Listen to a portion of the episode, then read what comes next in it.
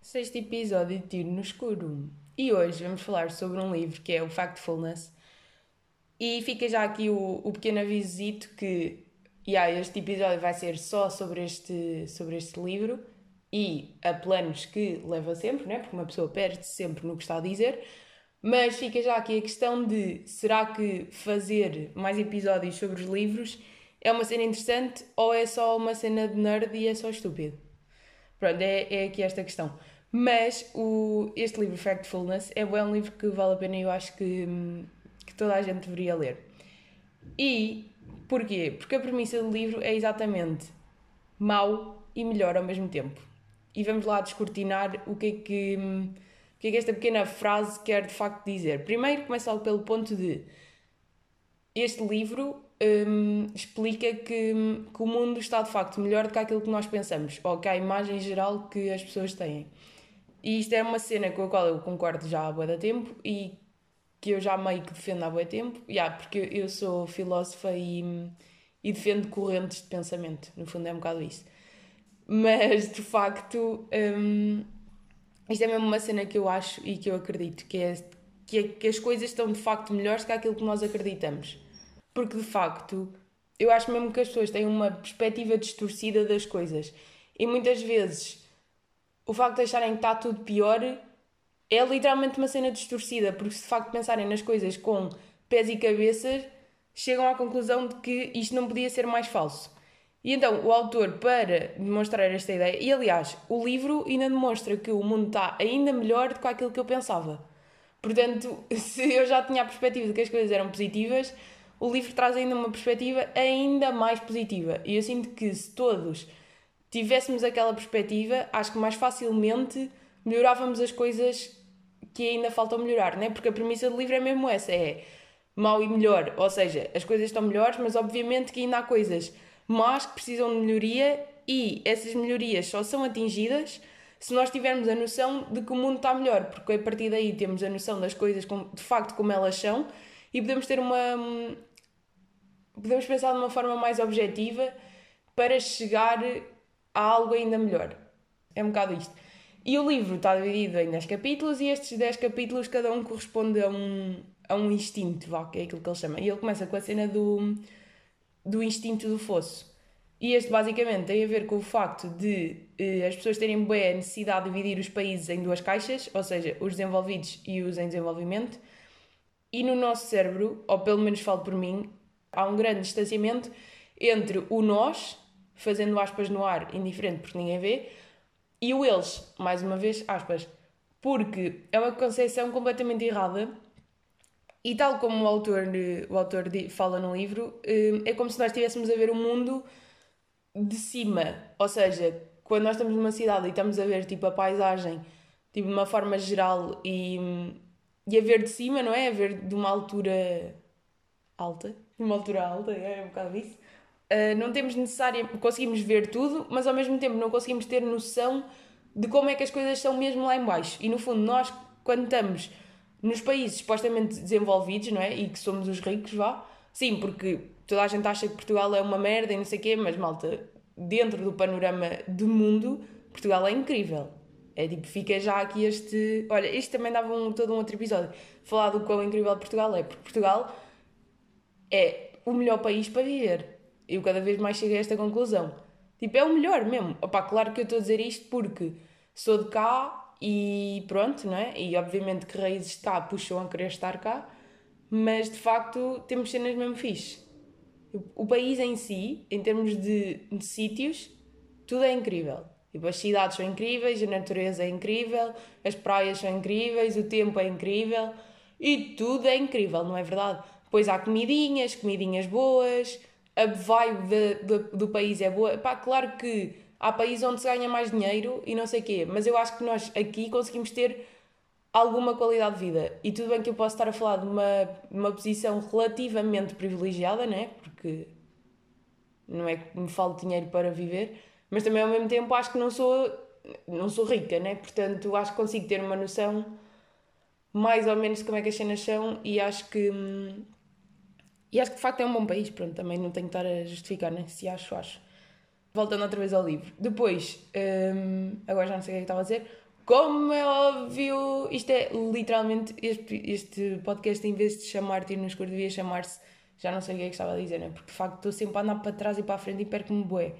E por acaso, não entendo mesmo como é que há pessoas que gravam podcast sem qualquer tipo de guião. Porque eu tenho que ter um guião e um guião bastante pormenorizado para eu saber mesmo os pontos onde tenho que ir e mesmo assim perco-me. Portanto, isto de facto é todo um fenómeno. Voltando à perspectiva de cidade vista de cima, não sei o quê, não ter noção como as cenas são, e o facto de nós caracterizarmos então os países em duas, em duas categorias, estamos de facto a criar para já um distanciamento entre uns e os outros e a meter todos os outros no mesmo saco. E isso é completamente errado. E, e no livro dá para perceber isso. E isso era de facto uma cena que eu não tinha noção antes de ler o livro, porque eu, eu fazia isto de dividir em dois e é assim que é e está correto. E de facto não é.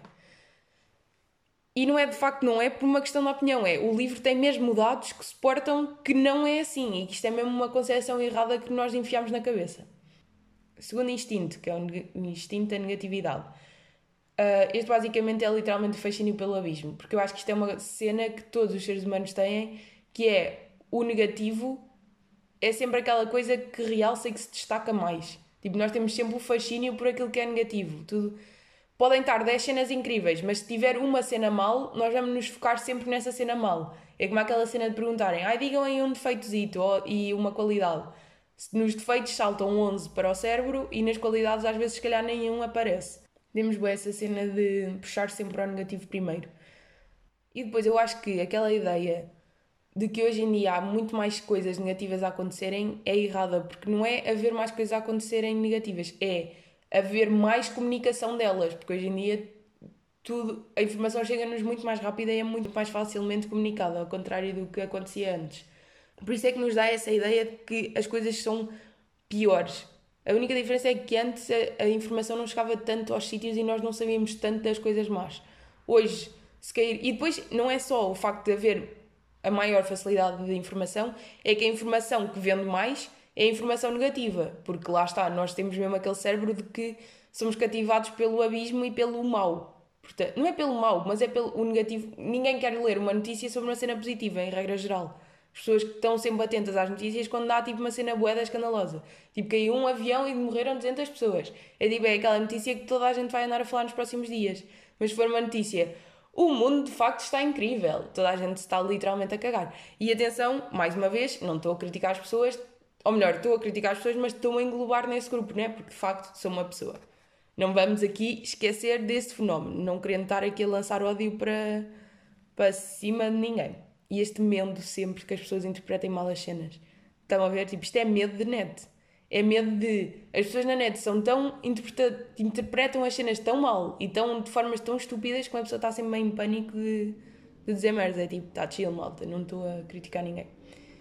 Depois vai o terceiro é o instinto da linha reta. E isto aqui tem a ver com o problema do aumento da população. E mais uma vez, abordagem é interessante no livro, porque isto do aumento da população era uma cena que tipo, me preocupava, sempre me preocupou bem, não sei porquê. Ou melhor, não é, não sei porquê, não sei porquê, porque de facto é um problema grave. Mas o livro explica, explica este problema de uma outra forma, mais tranquilizadora e também para ser mais fácil de resolver o problema em si. Pronto, não vou estar a entrar em muitos pormenores porque de facto implica ver gráficos e ver dados e portanto não dá para explicar, né? Tipo, tudo o que eu estou aqui a fazer não dá bem para explicar o que eu estou a dizer porque eu não estou a apoiar aquilo que estou a dizer com base em dados nenhums, né? Não estou a apresentar argumentos nenhums para coisa. Mas isto é somente a minha opinião do livro e porque é que eu acho que as pessoas devem ler. Depois, se tiverem interesse e se quiserem de facto perceber porquê que o mundo está melhor, leiam um livro. Pronto, também é um bocado isso. Depois, quarto instinto, que é o instinto do medo. E aqui eu acho é, que o medo é um instinto necessário para que os animais consigam sobreviver, não é? Como é óbvio. E eu acho que o medo ainda não se adaptou à vida que nós temos e ainda está parado, tipo, há milénios atrás, de quando nós andámos meio na selva a caçar eh, leões e a comê-los. E por isso é que eu acho que as pessoas têm medos irracionais completamente injustificados, não é? Porque nós temos muitos medos que depois, objetivamente, eles não fazem sentido, mas é, é, são medos que nós temos e pronto, e, e é assim. E não dá bem para, para contradizer isso. Mas depois, o facto de nós termos medo de tudo e mais alguma coisa sobrepõe-se à nossa capacidade de resolver um problema ou de simplesmente ultrapassar alguma coisa. Portanto, lá está, o medo é também outro, outro dos grandes problemas deste, deste cenário. Depois, hum, instinto do tamanho, que é as coisas são todas bué relativas, não, nós não podemos. E lá está, isto é mais uma vez com a questão dos números, que só lê no livro, mas nós não podemos olhar para um número e perceber se ele é grande ou pequeno sozinho, porque tudo é relativo.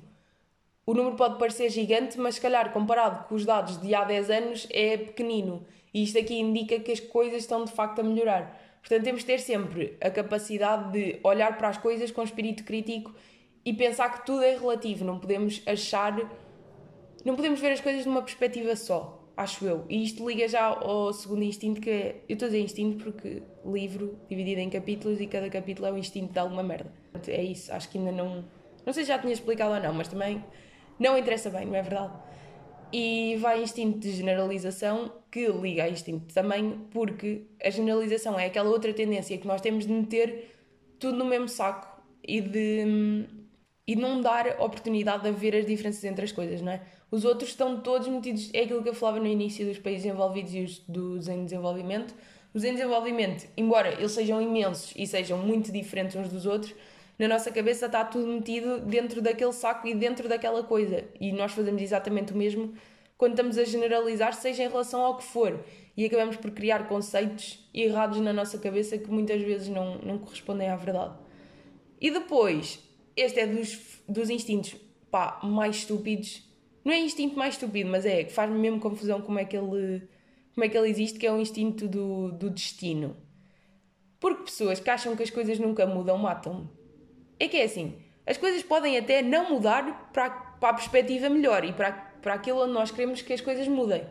Mas de facto vão mudar, nem que seja para o mal ou para uma, uma terceira hipótese que nós nem sequer pusemos.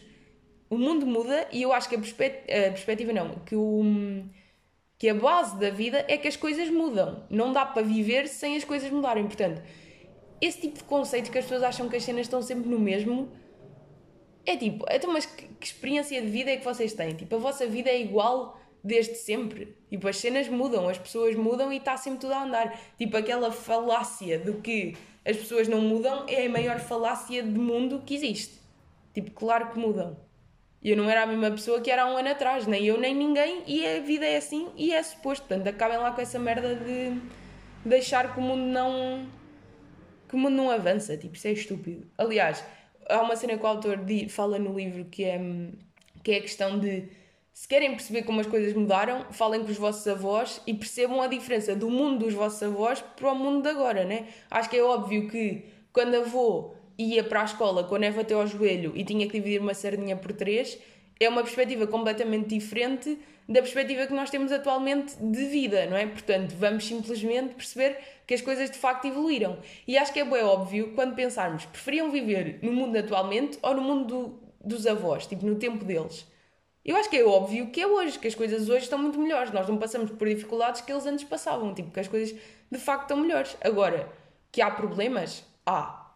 Mas isso temos que os resolver, não é achar que antes é que era bom e ter essa perspectiva do antes não sei quê, porque, opá, isso do antes faz-me bem confusão. Porque isso do antes puxa sempre aquela coisa de nós termos uma ideia completamente errada do que é que era o passado. Nós temos sempre tendência a eliminar o mal e lembrarmos-nos das coisas boas e, portanto, a nossa ideia do passado é sempre mais... Como é que eu ia dizer? É sempre mais idealista, é sempre meia falsa porque não corresponde bem ao que era de facto. Portanto, vamos não nos agarrar ao passado e perceber que para o futuro é que é caminho. E para as coisas, tipo, serem melhores, têm que mudar e é suposto. Aquelas pessoas que têm boa resistência à mudança são pessoas que estão sempre na, no mesmo, tipo, não avançam porque porque não mudam. Pronto, no fundo é isto, estou já tipo aqui a repetir-me bué vezes, como sempre.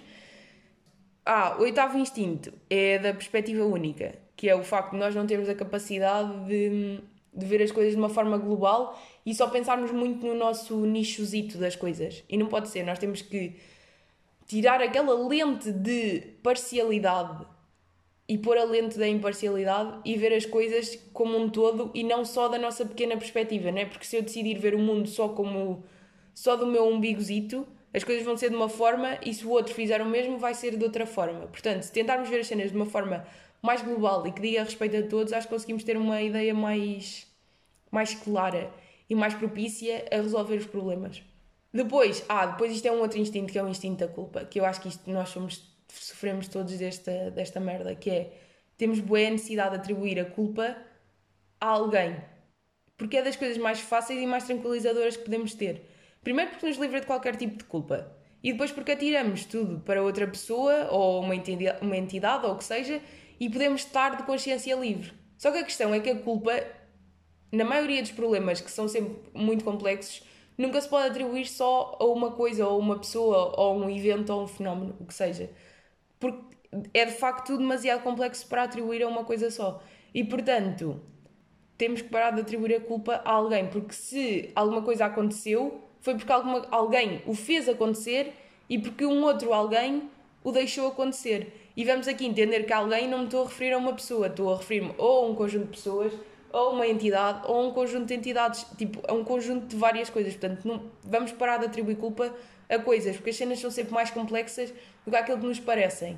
E depois, atribuir a culpa com base em pequenas coisinhas é estúpido, porque, porque é sempre mais do que aquilo que nós achamos. Digo eu.